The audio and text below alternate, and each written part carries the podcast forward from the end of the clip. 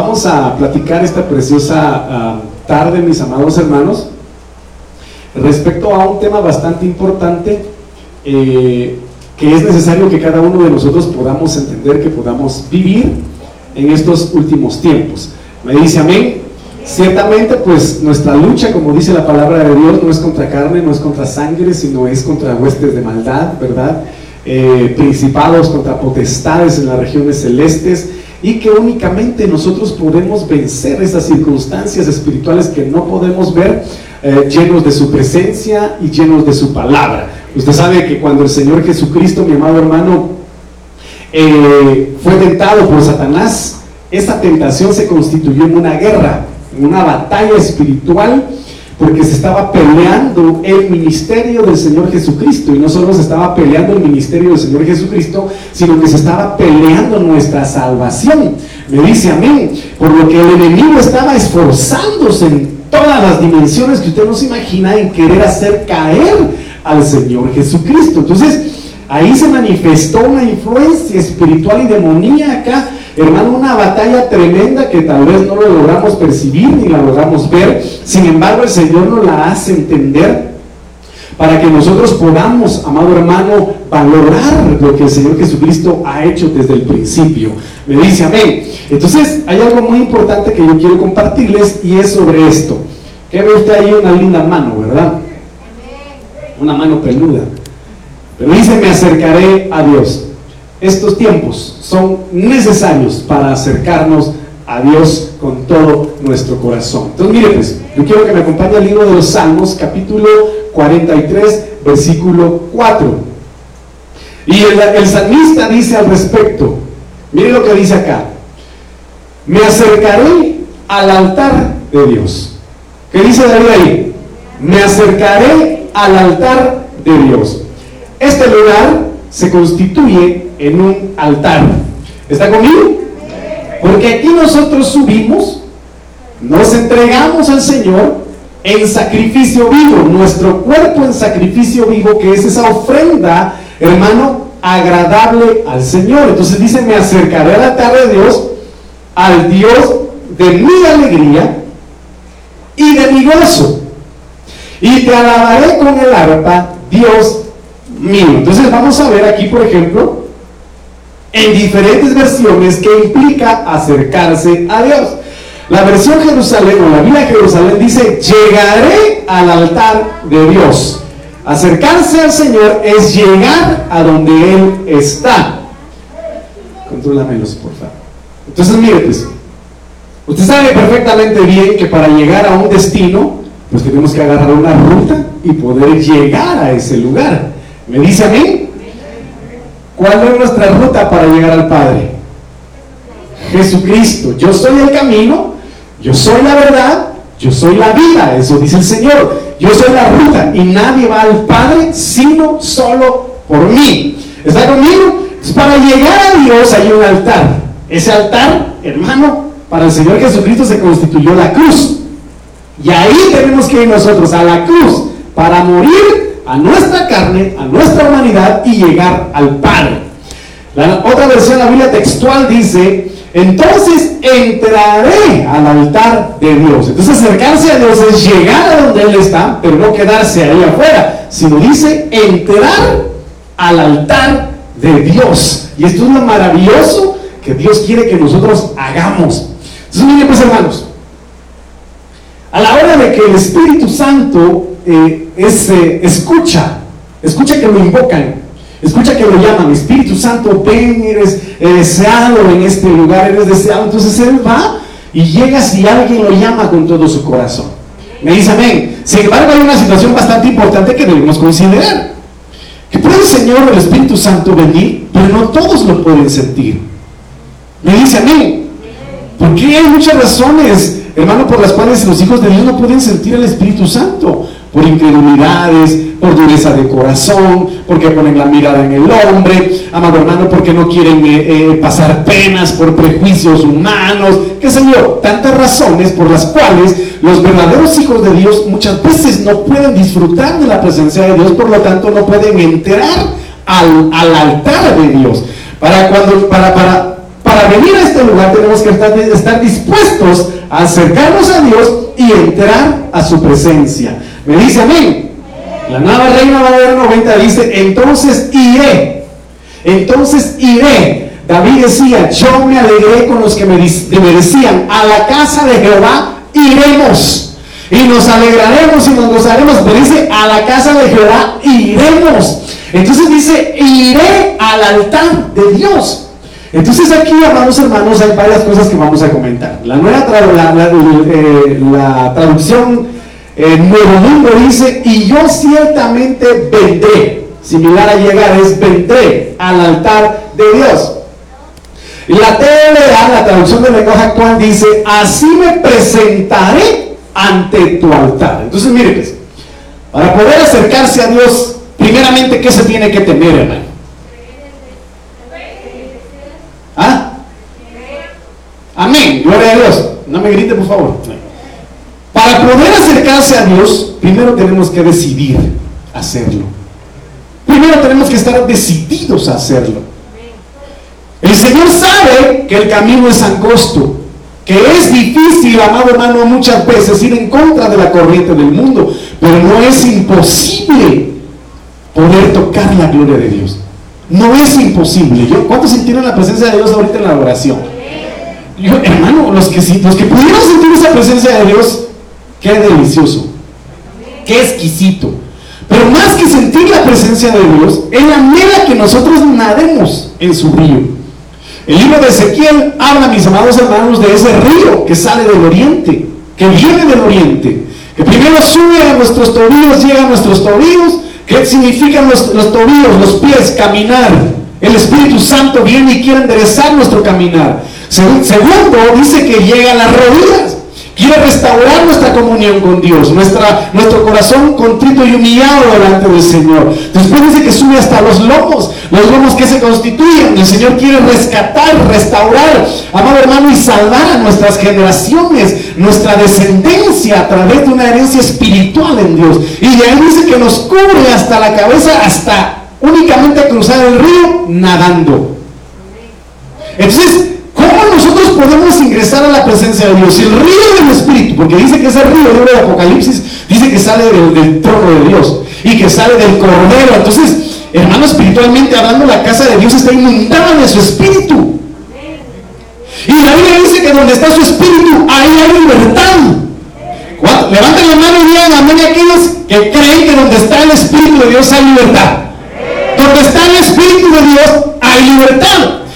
Por lo tanto, nosotros ya no hemos sido llamados para andar en esclavitud, sino a la libertad, amado hermano, a la cual el Señor nos llamó por medio de Jesucristo. Me dice amén. Entonces, mire, pues, tenemos que presentarnos, tenemos que venir, tenemos que ir, entrar, llegar y acercarnos a Dios, pero siempre que tengamos ese anhelo y ese deseo de hacerlo con todo nuestro corazón.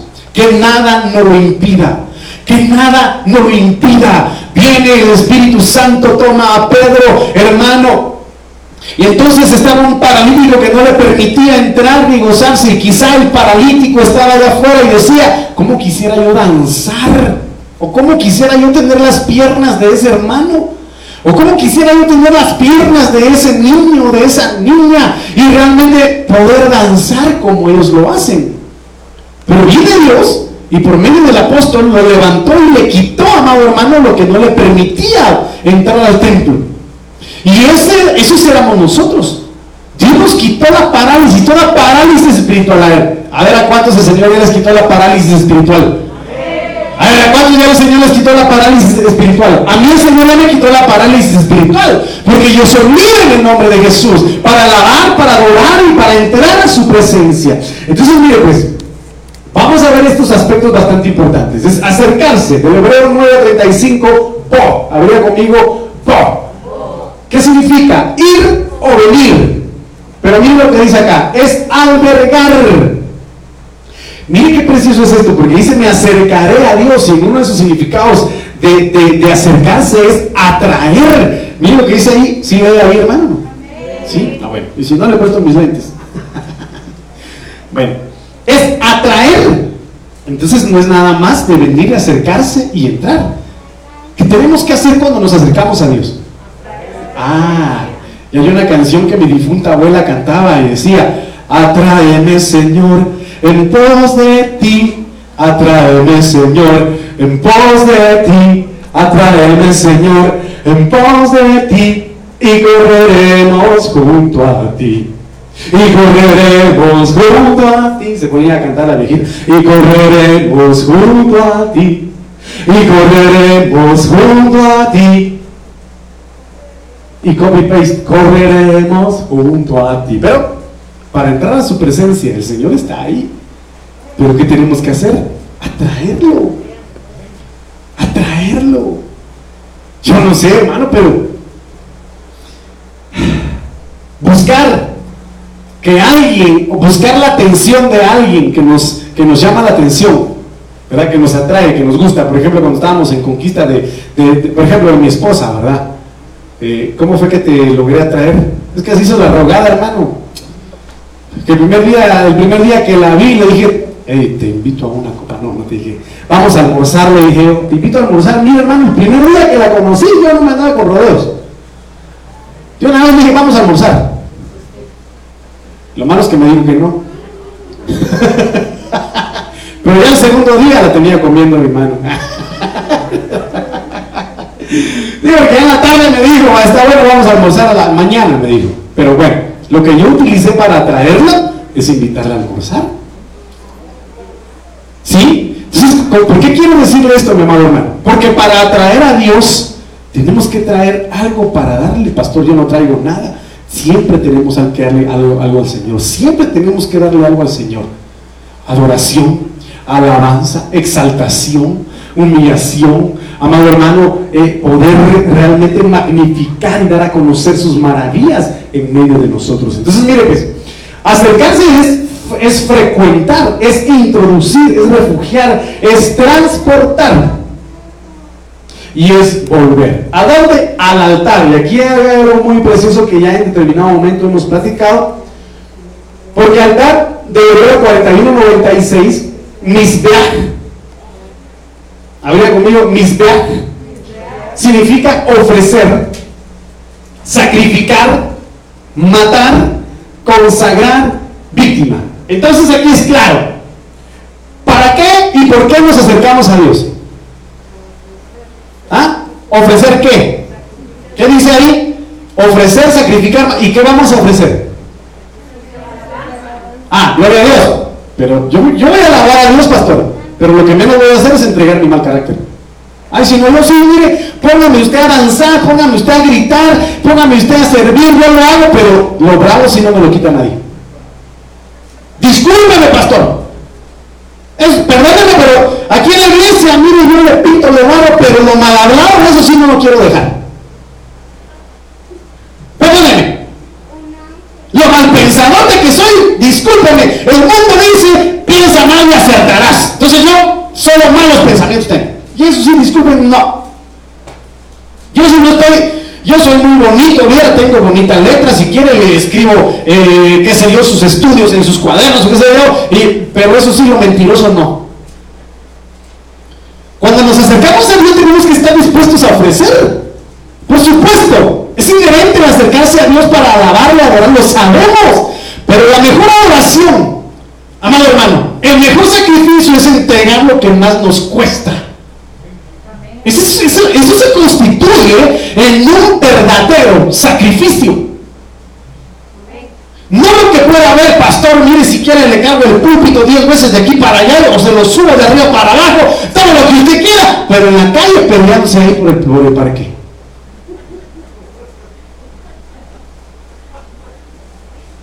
Somatando a todo el mundo, a la mujer, a los hijos y hasta el chucho, hermano. Perdóname, pastor, pero ahí sí, Ahí sí lo siento. Ah, entonces no te estás acercando a Dios como Dios lo anhela, para sacrificar tu carácter, tu vida, lo que Dios más te pide. Si te puede ver algo muy importante, que altar es ofrecer. ¿Qué le estamos ofreciendo a Dios? Realmente le estamos dando a Dios lo que le agrada, en verdad o todavía hay algunas cosas que nos está pidiendo. Como recuérdense que ejemplos, pues hay varios, ¿verdad? Pero Abraham entregó lo que más amaba. Pastor, perdóneme, yo, usted sabe, pues que yo colaboro, yo ayudo y, y, y, y pero dicen que el que tranza no avanza, pastor. Y solo malos trances es. ¿Qué le queda mal a la gente? No, bueno. Sí, mire, pues, altar, sacrificar. Pero mire, nos acercamos al altar. ¿Cuántos quieren acercar al altar del Señor? Amén. Pero uno de los significados del altar es matar. Tráigame dos chuchos, se los hago en tacos, los mato y lo comemos. No. Matar la soberbia, matar el orgullo, matar la pornografía, matar el adulterio, matar el engaño, matar la hipocresía, matar la falsedad, matar, amado hermano, toda tiniebla, sacrificarla y subirla al altar y decir de esto yo ya no voy a vivir, de esto yo ya no me voy a sostener, con esto yo ya no voy a convivir y lo entrego, lo sacrifico, Señor, aquí te entrego esto que tanto me ha costado darte o renunciar a él, te lo entrego, que sea consumido en el fuego de tu espíritu. Entonces viene Señor y esa víctima, espiritualmente hablando, empieza a quemarse y se constituye en olor fragante porque es obediencia a Dios. Hijo mío, dame tu corazón. Y le dice Dios a Abraham, dame a tu hijo a quien más amas. Se subir al altar, hermano. Gloria a Dios por el servicio, por los que están allá. Pero adorar y, meterse en, en servicio y subir al altar es renunciar a todo eso. Porque altar significa consagrar y víctima. Usted sabe perfectamente bien que el cuerpo de Cristo, pues obviamente fue el velo que se rompió, ¿verdad? Para que nosotros pudiéramos entrar al, al santísimo lugar. Pero veámoslo desde el punto de vista espiritual interno. Pero tranquilo, cuando la oreja del soldado estaba ahí tirada en el suelo y el pobre hombre sangrando aquí destilando de sangre, el Señor Jesucristo le dijo, tranquilo, porque el que a hierro mata, a hierro muere. ¿Acaso no yo hubiese podido pedirle a mi Padre que me envía una legión de ángeles y los mandaría en este momento? ¿Sí o no? Entonces, hagamos un listado de lo que Jesucristo sacrificó en la cruz de Calvario. Hagamos un listado. ¿Me ayuda? A ver. Oiga, la humanidad. Entonces, ¿en qué consiste la humanidad? ¿En qué consiste ese ser integral de humanidad? Cuerpo, por supuesto. Todo su ser. Pero el libro de Filipenses capítulo 2, ¿qué dice? Ah, su voluntad que aún siendo Dios, se negó. Se negó. Sacrificio es negación. Acercarse al altar es negación. Ya no vivo yo, mas Cristo vive en mí. Las cosas viejas pasaron. Y aquí todas son hechas nuevas. Entonces, acercarse al altar implica que siempre que venimos aquí tiene que existir una víctima. Siempre tenemos que presentar una víctima. No sé si me está comprendiendo.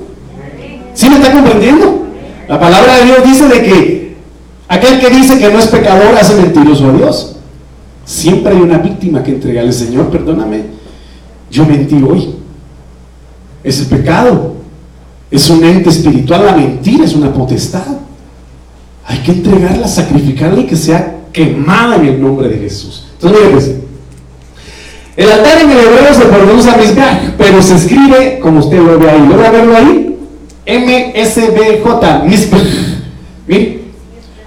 Y que cada una de las letras tiene significado según las enseñanzas judías. En un acróstico sería así. La M la Z, la B y la J, que significa mejía. Por lo tanto, implica perdón. ¿Por qué? Porque dice que si te dan en una mejilla, pon la otra. Eso no quiere decir, ah, pastor, entonces aquel me dio una y dejo la cara hasta que me deje sin dientes. No, sal huyendo, pero perdona lo que te hicieron. perdona lo que te hicieron. Te, te, lastimaron, te traicionaron, te abandonaron, te robaron, te engañaron. Pon la otra mejilla, perdona, perdona. Entonces, la M mejilá significa perdón. ¿Qué debe haber en el altar? Cuando nos acercamos a Dios, perdón. La M mejilá, eh, perdón, la Z significa buenas obras. Entonces, cuando nosotros sacrificamos nuestra vida, entonces empezamos a ejecutar buenas obras delante del Señor. Las cosas que yo no hacía, que yo hacía antes, ya no las hago más. Empezamos a cambiar en relación a las obras, empezamos a manifestar buenas obras porque hemos muerto a la carne, hemos muerto a la humanidad pecaminosa y nos enfocamos más en agradar a Dios, nos enfocamos más en buscar el agrado del Señor. ¿Me dice a mí? La Berajá significa bendiciones. Mire qué maravilloso proceso, porque después de que Dios nos cambia, empieza a derramar bendiciones sobre aquellos que mueren a su humanidad, que sacrifican su humanidad y empiezan a llevar a cabo buenas obras. Y la J ahí significa vidas o vida. Entonces, en el altar hay muerte, pero también hay vida. Me dice amén. En el altar hay muerte, muere el viejo hombre, pero revive el Espíritu de Cristo en nosotros, la persona de Cristo sale, amado hermano, en nuestras vidas y gobierna nuestro corazón. ¿Cuántos me dicen amén? Denle una de palmas al Señor con todo su corazón.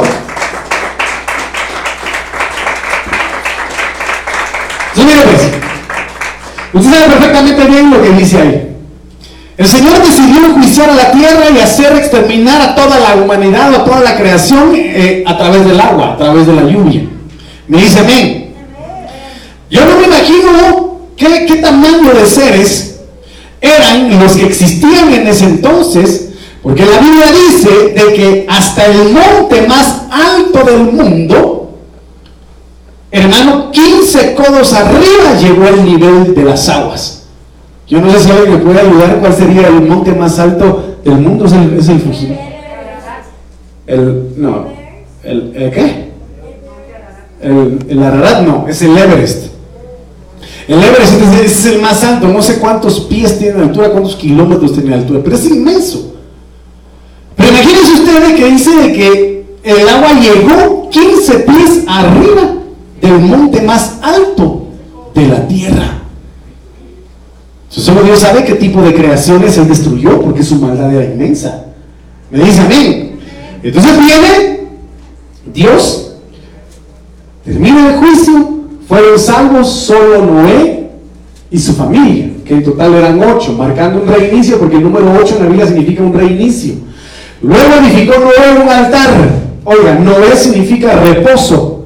Para poder edificar un altar se necesita reposo. ¿Por qué? Porque edificar significa restaurar, significa, amado hermano, eh, resucitar eh, o levantar de nuevo lo que estaba destruido. Entonces viene la humanidad, fue destruida, mi amado hermano, y automáticamente se perdió la comunión con Dios. Tú viene Dios, limpia la tierra del agua, y cuando ya no estaba en la tierra, lo primero que hizo fue edificar un altar.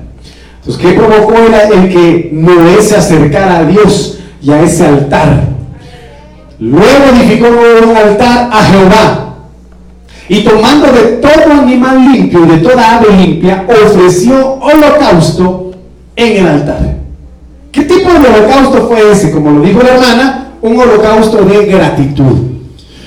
Al percibir Jehová olor grato, dijo en su corazón. ¿Qué fue lo que ofreció Noé? Un sacrificio. Llegó el olor del sacrificio con el Padre que lo despertó, ¿sí? Que lo atrajo, y en su corazón dijo el Señor, no volveré a maldecir la tierra por causa del hombre. ¿Qué provoca el que nosotros nos acercamos a Dios? Y que hagamos morir todo lo que se oponía a una comunión con el Señor. Dios cancela toda maldición, hermanos. Dios cancela toda maldición. Es importante entender que cuando nos acercamos a Dios y hacemos morir algo que Él nos ha estado pidiendo, automáticamente no solo lo que nos había estado estorbando muere, sino también toda maldición generacional ancestral o familiar. Entonces logramos ver la mano de Dios en nuestras nuevas generaciones. Niños y niñas que crecen sirviéndole a Dios con temor y temblor. Y las cosas que nos afectaban ya no les afectan a ellos. Y los enemigos que se nos levantaron a nosotros ya no se nos levantan a ellos. ¿Por qué? Porque nosotros nos acercamos A su altar, sacrificamos, morimos, rompemos maldiciones y Dios nos bendice. No volveré a maldecir a tierra por causa del hombre, porque el corazón del hombre se inclina al mal desde su juventud. Entonces viene Dios, cancela la maldición y cancela toda destrucción. Entonces, mi hermano, que ese altar que está en su corazón, que ese altar que está en este lugar, a la hora de que usted y yo nos acercamos o nos acerquemos al Señor, podamos ofrecerle a Él olor grato y pueda cancelar hoy, ahora, toda maldición que en el mundo ha sido desatada. Y que pueda detener toda destrucción que en el mundo ha sido activada. A causa de este altar, a causa del altar que hay en su corazón, a causa del clamor que hay en su corazón, Dios pueda destruir, amado hermano, al destructor, revertir toda maldición en el mundo para que no nos alcance ni alcance a nuestros hijos. Porque mire pues, usted mm, inocentemente miramos películas, ¿verdad? Le, le mencioné esa película de, de Luca, ¿verdad? En fin, al final este niño, que es más grande, le enseña a este personaje que se llama Luca, que deje de escuchar a... ¿Cómo es que dice? Que deje de escuchar al... ¿Ah? Bruno. ¿Sí? Va. ¿Qué quiere decir eso? Porque este patojo, este muchacho, patojo es término chapima, ¿no? Pero este muchacho le dice que se tiren que se tiren de una empinada para tirarse, para salir volando en una bicicleta y mar. Entonces el Luca le dice que no, y que no, y que no, y que no. Entonces el muchacho grande le dice, dile, de, calla a Bruno. Dile, no le hagas caso a Bruno. ¿Y qué significa eso? ¿Quién, quién es Bruno? Es la conciencia. Es la conciencia. ¿Qué es lo que están queriendo enseñarle a los niños el día de hoy? Que su conciencia sea cauterizada y que le den libertad a todo lo que es prohibido. No tiene conciencia, aunque Dios le hable, no va a hacer caso. No va a hacer caso. Entonces tenemos que clamarle que nuestro altar, en nuestro altar el fuego de su espíritu esté encendido que nuestra conciencia, la conciencia de nuestros hijos, de cada uno de nosotros, sea sensible a la voz de su espíritu, sea sensible a la voz de su palabra, porque vienen los tiempos en los cuales ya nadie va a querer nada con Dios, porque su conciencia ha sido, amado hermano, adoctrinada a través de todas estas circunstancias. Y Dios dice, bueno, yo no puedo hacer nada, no quieren nada conmigo.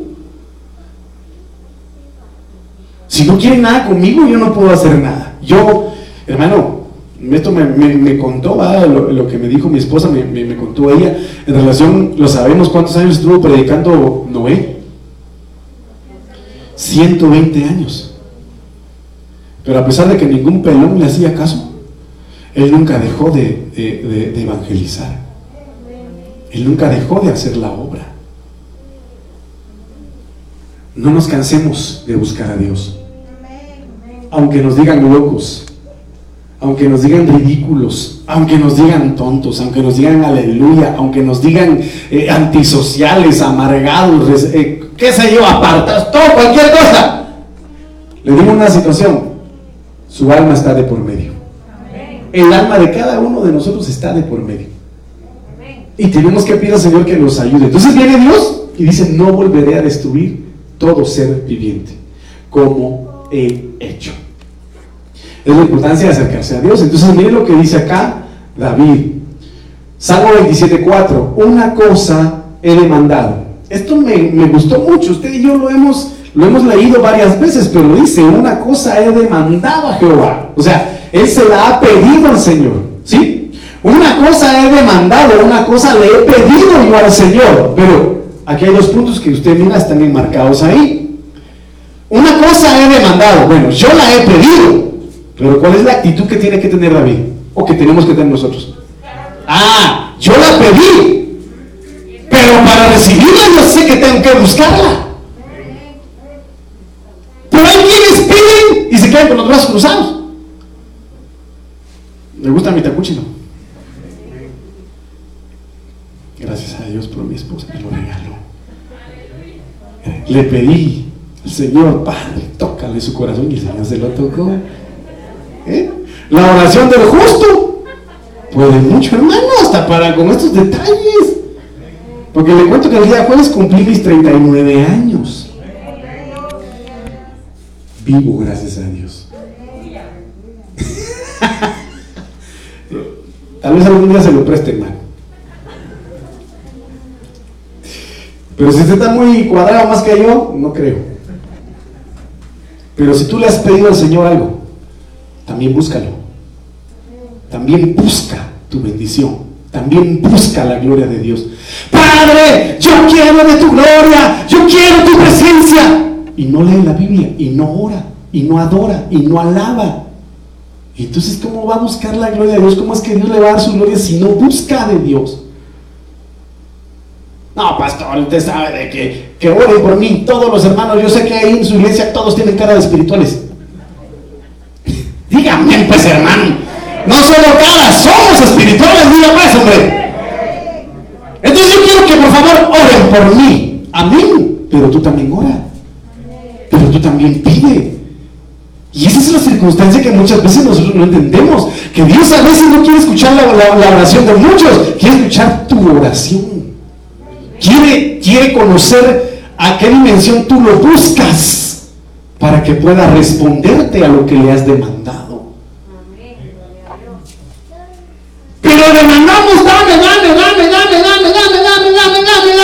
Dame, puro asadón, hermano, todo para adentro y nada para afuera. Una cosa demandada a Jehová y esta buscar, ¿qué vamos a hacer de ahora en adelante? Ah, bueno, entrar a su presencia, hacer morir y estar buscando qué es lo que Dios tiene para mí.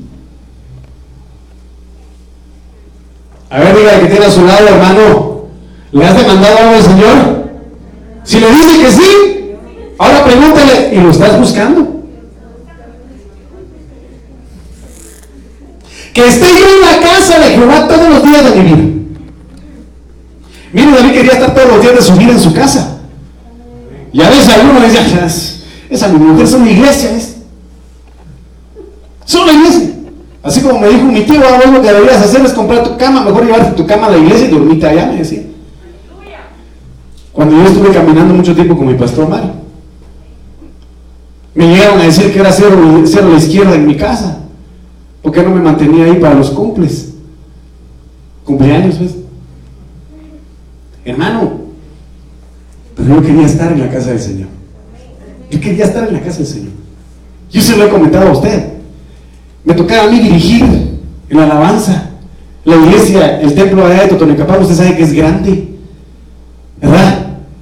Los hermanitos servidores, que el Señor los bendiga si alguno me está oyendo o viendo, se les antojaba no hacer la limpieza de la iglesia. Y a mí me tocaba servir. Yo, yo llegaba bien, bien, perfumado. Cuando yo abría la iglesia, hermano, encontraba la, iglesia inmensa, sin sillas, toda sucia y desordenada. Entonces yo decía, no, voy a cerrar aquí, voy a esperar que vengan todos los diáconos, que ellos lo hagan.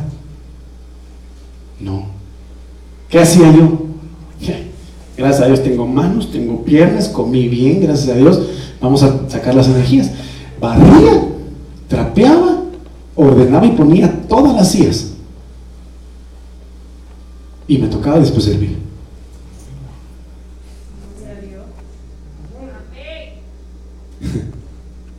que yo esté en la casa de Jehová todos los días de mi vida.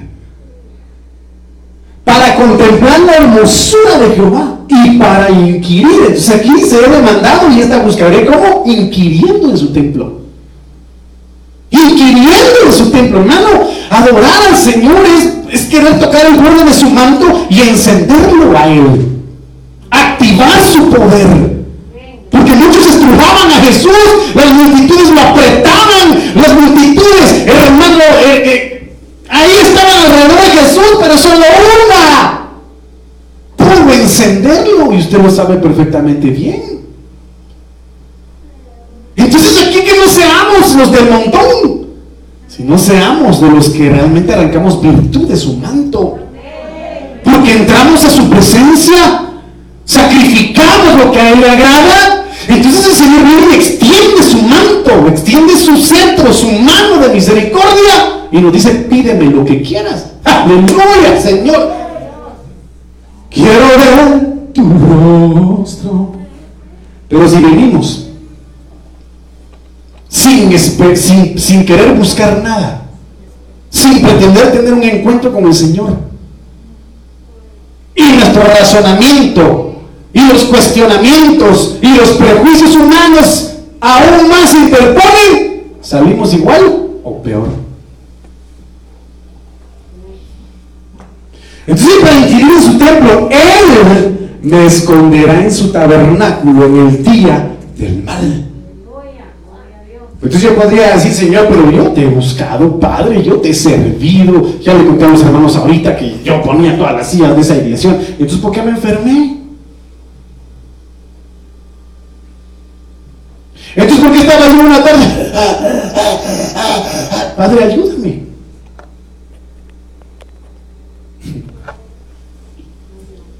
¿Qué tal?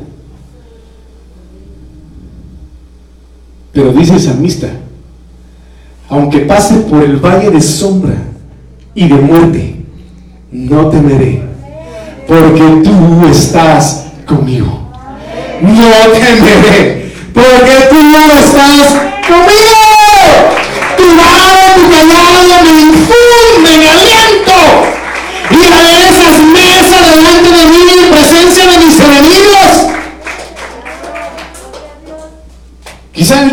Estaba diciendo, sí, sí, sí, falta poquito para que caput.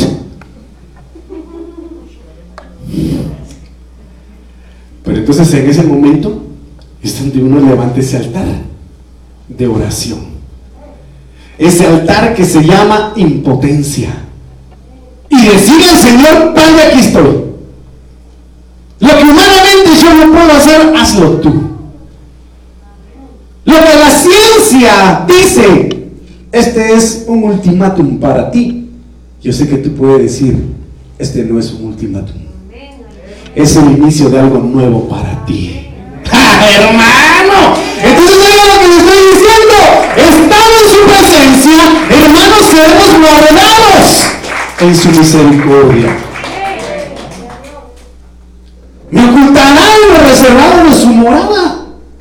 Y a veces digo, bueno, yo en mi mente nunca se lo dije a mi esposa, pero quizá todo ese tiempo que estuvimos ahí guardados, el Señor nos, nos preservó de algo peor tal vez. De algo peor, hermano. Yo siempre me lo pongo a pensar, Padre, hoy sí ya me cansé y pero Señor, ya no me he bañado, Señor. Es que yo, yo la verdad no puedo estar sin un día sin bañarme, hermano. Qué desespera. El Señor le hace, tranquilo, hombre. Tú no sabes de qué te estoy guardando. Tú no sabes de qué te estoy guardando. Sobre una roca me pondré en alto. Luego levantará mi cabeza sobre mis enemigos. el Señor claramente dice muerte. Yo seré tu muerte. O sepulcro ¿dónde está tu aguijón? ¿Por qué? Porque somos los que hemos edificado nuestra vida y nuestra casa en la roca, que es Cristo. Y aunque vengan vientos impetuosos, tormentas, huracanadas, nuestra casa permanece firme en Cristo. Me dice amén. Luego levantará mi cabeza sobre mis enemigos que me rodean. ¿Y qué dice ahí? Y yo sacrificaré en su tabernáculo sacrificios de júbilo.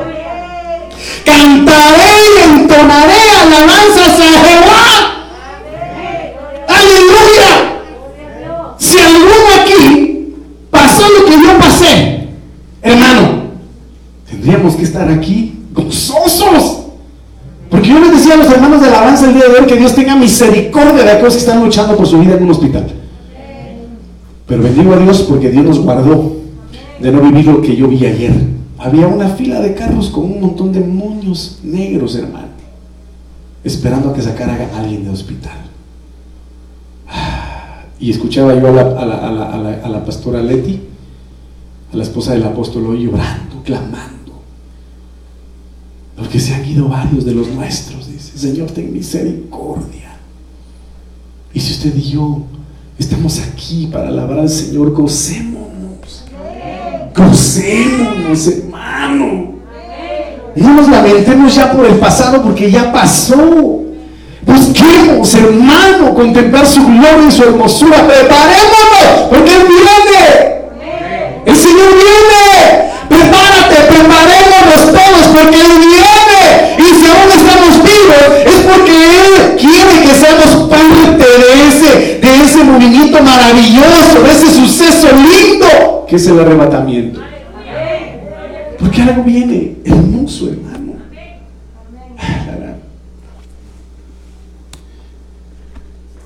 Mire pues, apacentando a Moisés las ovejas de su suegro objeto, sacerdote de Madián. Llevó a las ovejas a través del desierto y llegó hasta Oreb, monte de Dios. Ahí se le apareció el ángel de Jehová en una llama de fuego. Esta, esta figura es maravillosa.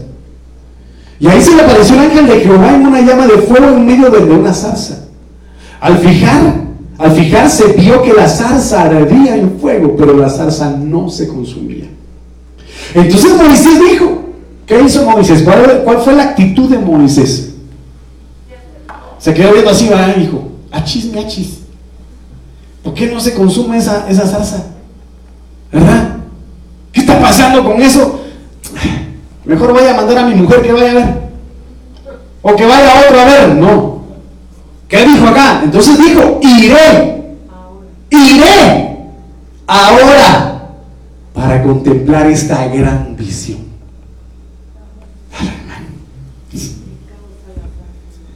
Porque causa la zarza no se quema. Cuando Jehová vio que él iba a mirarlo y amor en medio de la zarza, Moisés, Moisés. ¿Y qué respondió él? Aquí estoy. Cuando nosotros nos acercamos al altar de Dios, a su presencia, y logramos introducirnos a lo más íntimo de su corazón. ¿Qué es lo que vamos a escuchar? La voz de Dios llamándote por tu nombre. Samuel, Samuel. Y aquí Moisés, Moisés.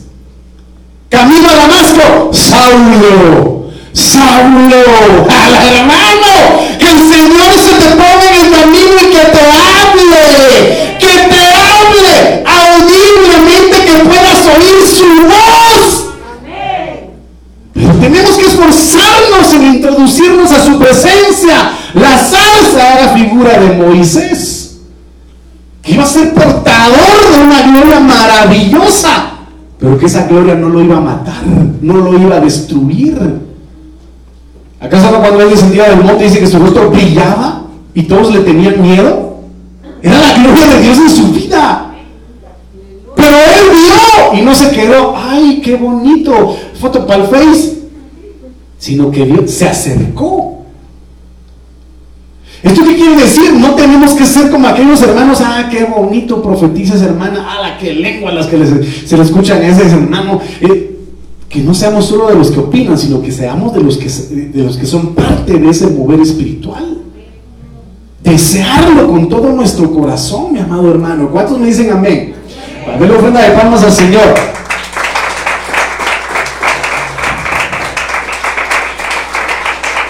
Pues Si el Señor nos llama, ¿qué tenemos que hacer? Después de que Moisés fue purificado en ese lugar, porque le dice quítate las sandalias. Usted lo sabe perfectamente, administración a su caminar, porque el lugar donde estás, santo es. Me dice amén. Viene Isaías y también es purificado en su forma de hablar. Y lo tocan con un tizón encendido. Y el Señor le dice, he quitado de tus labios la inmundicia, de tu boca la forma de hablar que tenías era impura. Entonces fue purificado. Ya después de que fue purificado, el Señor dice, ¿a quién mandaremos? ¿A quién enviaremos por nosotros? ¿Y qué dice, qué dice Isaías? Heme aquí, envíame a mí. Porque si no, miren lo que pasa acá. Este el capítulo 1, versículo 12. ¿Hay alguien allá afuera, creo yo? No. Amén. Mas la reina Basti, ¿qué pasó con esta reina? Figura del Israel terrenal. Le comenté yo el día miércoles, creo yo, que varias iglesias cristianas allá en Colombia se están volviendo al, judaísmo. hay que tener cuidado con esas cosas, hermano. No va a estar viniendo aquí usted con su, con su, ¿cómo se llama esa cosa? Con su, con su sombrerito. Hermano, que de repente se ponga en la pared ahí. No, hermano. Porque ellos no creen en Jesús. Ellos no creen que Jesucristo es nuestro Salvador. Ellos no creen que Jesucristo es nuestro Salvador. Ellos no creen que Jesucristo es el Mesías. Ellos creen que Jesucristo solo fue un profeta más.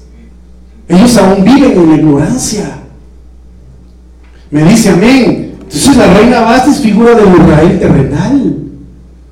Mas la reina Basti no quiso comparecer a la orden del rey enviada por medio de los eunucos. ¿Y qué pasó con el rey? El rey se enojó mucho y se encendió. Mira, entonces Dios se duele. Cuando nosotros venimos a su presencia y Él nos llama. Y Él está incitándonos a través de su Espíritu Santo a que, hermano, le adoremos. Y yo sé que en algún momento ese deseo, esa necesidad de querer adorar, pero el orgullo no lo deja, pero la soberbia no lo deja, pero el que no lo deja. Entonces el Señor se entristece, el Señor se duele. Hermano,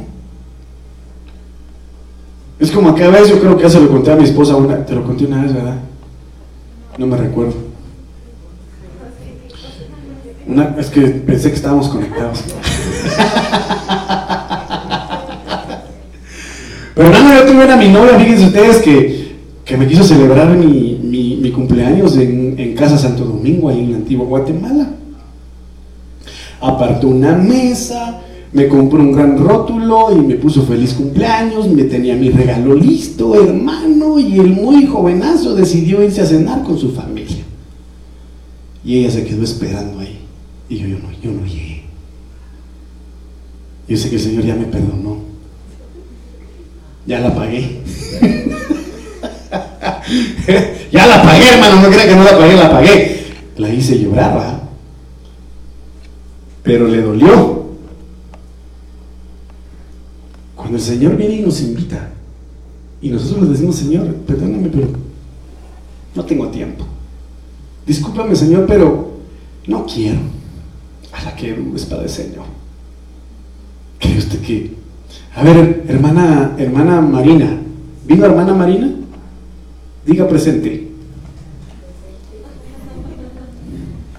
Cuando usted hacía un almuerzo delicioso, hermana, con amor y cariño, al hermano Johnny que se mira que es tragante, y de repente no llegaba, ¿cómo se sentía usted? ¿Por qué? Porque se esmeraba. Se esmeraba. Lo mismo sucede con mi esposa. Prepara la cena y de repente Dani me invitó a cenar. A la pizza. Y yo le digo, cuando alguien viene conmigo, bueno, vamos a comer pizza, pero ya sabemos que tenemos que ir a cenar a la casa, si no la jefa se enoja. Doble cena. pero porque se esfuerza. Entonces, mire, Señor, el Padre se esforzó en entregar lo único que más amaba.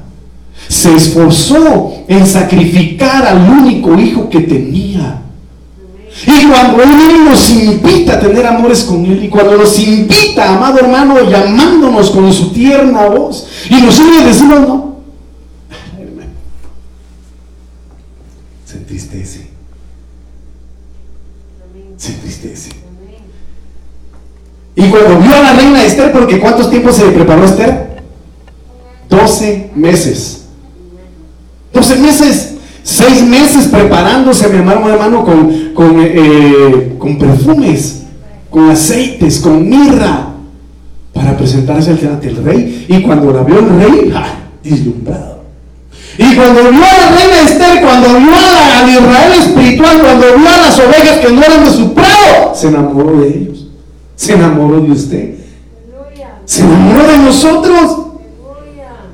Y cuando vio la reina Esther que estaba en el patio, ella obtuvo gracia ante sus ojos.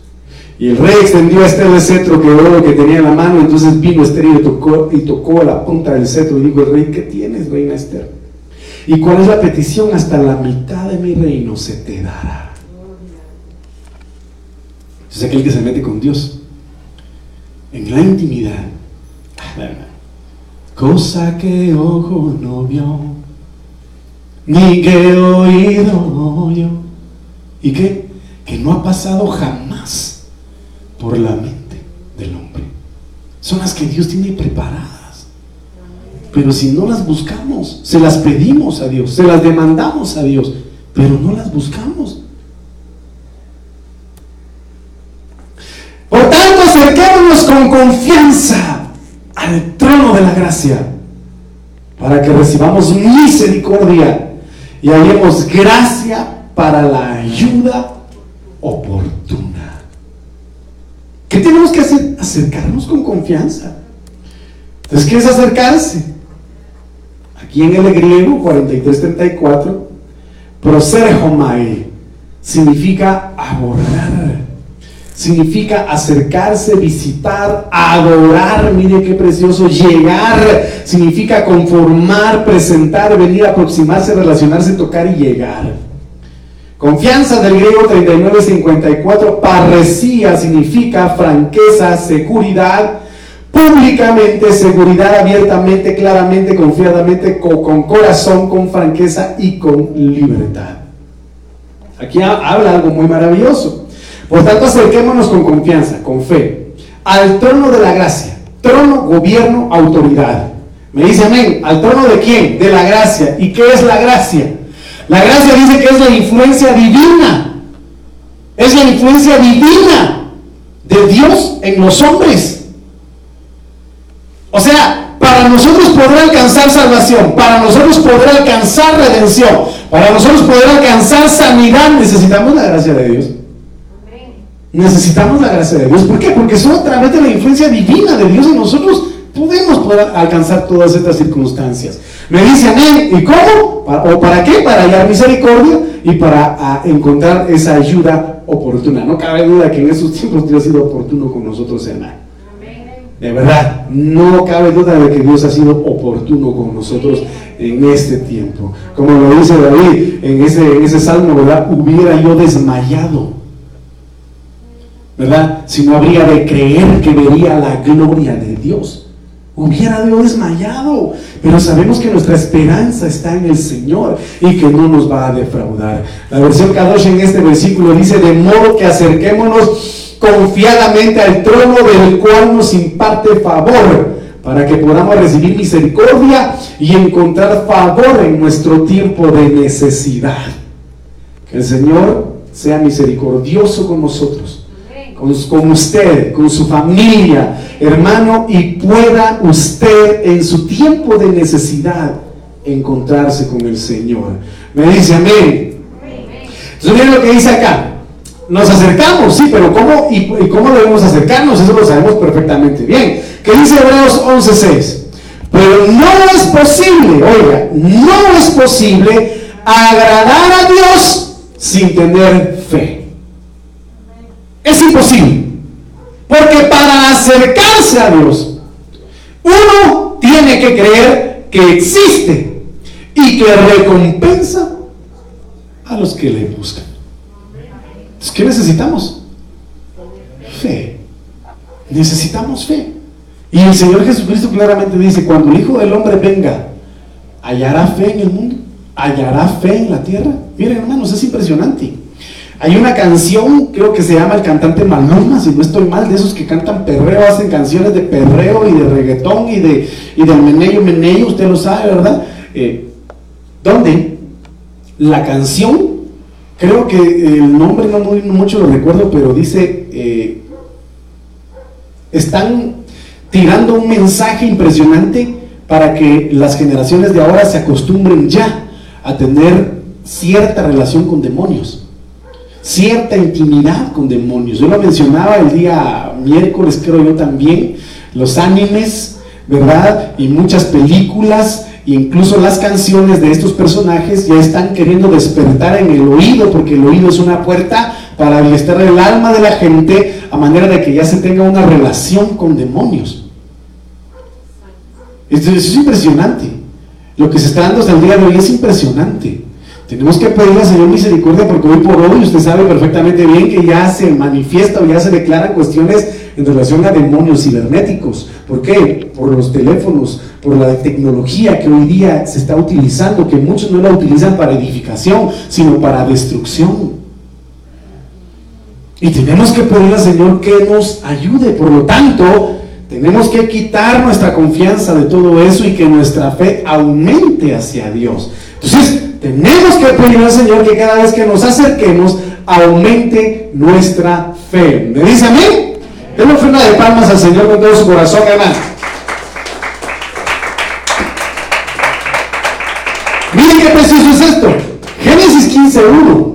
Después de estas cosas vino la palabra de Jehová a Abraham en visión, diciendo, no temas. Ahora, ¿por qué cree usted que el Señor le dijo a Abraham, no temas? ¿Ah? ¿Por qué le dijo el Señor a Josué, levántate y se valiente? Ah, entonces Abraham tenía miedo. Estaba manejando un gran temor. Estaba manejando una gran inseguridad. ¿Por qué? Porque no tenía un heredero.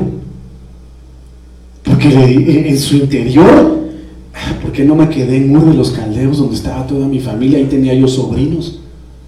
Pero ahora todo lo que tengo se lo voy a tener que dar a mi, a mi, a mi siervo. Al hijo de la esclava, ¿verdad? No, a su siervo era. Eliasa, no tengo descendencia. Entonces viene el Señor y le dice, no temas. Quizá la fe se ha perdido en algunos corazones a causa del temor. Pero el Señor nos dice esta noche, no temas. Yo soy tu escudo.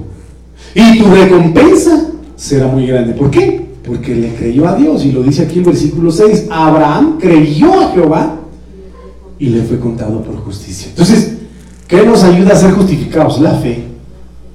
La fe en Jesucristo nos justifica por cuanto le hemos creído. Bienaventurado, le dice el Señor a, Tomás, los que creen sin ver. Me dice amén. Entonces, tenemos que creer al Señor, acercarnos a Dios con fe.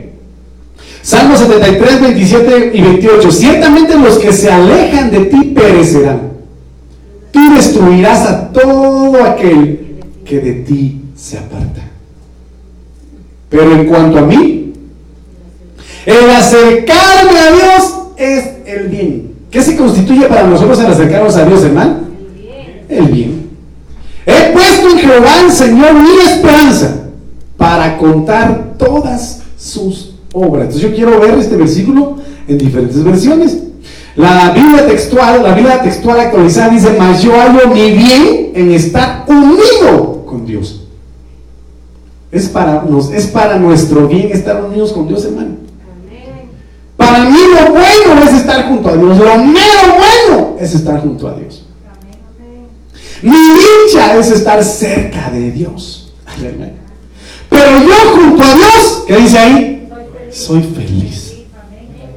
Hermanos, es impresionante porque fíjense ustedes de que el rico y Lázaro, uno en la tierra vivo, uno en la tierra vivaracho, billuyo, billete, dólares, euros, eh, perlas, este, perlas esterlinas, yenes, tenía todo tipo de monedas, hermano. De púrpura se vestía, hermano, y pasaba cerca de Lázaro y le tiraba con orgullo y soberbia lo poco que tenía. Y el otro pobre mendigo, hermano, pidiendo ahí. Cuando murió, ¿qué pasó? ¿Y el, y el rico?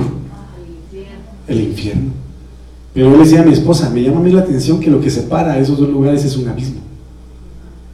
Y el abismo es donde están los demonios y esos, esos, esos seres que se rebelaron contra el Señor siendo atormentados ahí. Es un lugar de tormento para ellos. Y dice de que son seres terribles y eso los separa. Pero ¿por qué le digo esto? Porque nuestra felicidad debe ser estar en la presencia de Dios. Nuestra felicidad no debe basarse en lo material. Oiga lo que le voy a decir. Nuestra necesidad, o perdón, nuestra felicidad no debe basarse en la felicidad que nos puedan provocar los demás, sino la llenura de Dios en nuestras vidas. La llenura del Señor en nuestro corazón. Me dice, amén, ¿cuánto tiempo me queda? Que ya, ya estuvo. Bueno, entonces voy a terminar con esto. Santiago 4.8 dice, acercaos a Dios y Él se acercará a vosotros. ¿Cómo debemos acercarnos a Dios? Limpiad vuestras manos, pecadores, y vosotros de doble ánimo purificad vuestros corazones. Hermano, pidámosle a Dios que cancele en nuestras vidas todo doble ánimo, porque mire lo que dice esta versión.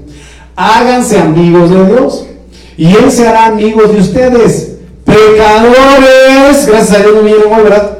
Dejen de hacer el mal. Los que quieren amar a Dios, pero también quieren pecar. O, oiga lo que dice ahí. Los que quieren amar a Dios, pero también quieren pecar, deben tomar una decisión.